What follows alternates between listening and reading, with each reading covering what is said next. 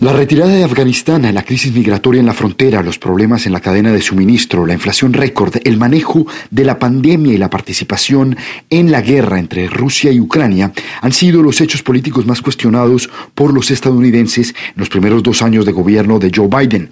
Hechos que tuvieron efecto en su legitimidad política y se reflejaron en su popularidad que no subió del 40%.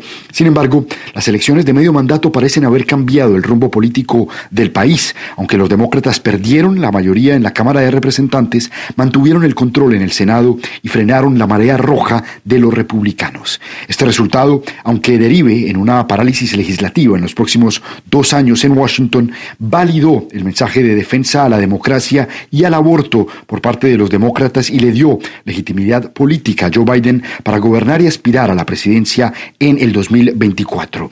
Uno de los hechos que más influyó los resultados fue la decisión de la Corte Suprema de Justicia de desconocer el aborto como un derecho constitucional y la respuesta de las mujeres en las urnas. Así lo aseguró la analista demócrata Patricia Sosa. Una de las razones por la que los demócratas eh, han eh, vuelto a ganar viabilidad política y fuerza política ha sido la decisión del Tribunal Supremo sobre el aborto.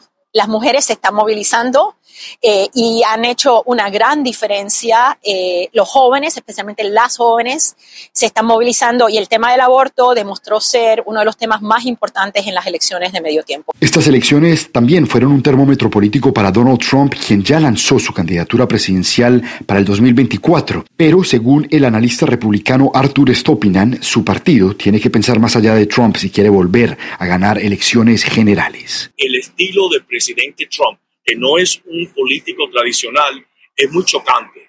Y para en la política se necesita a todo el mundo.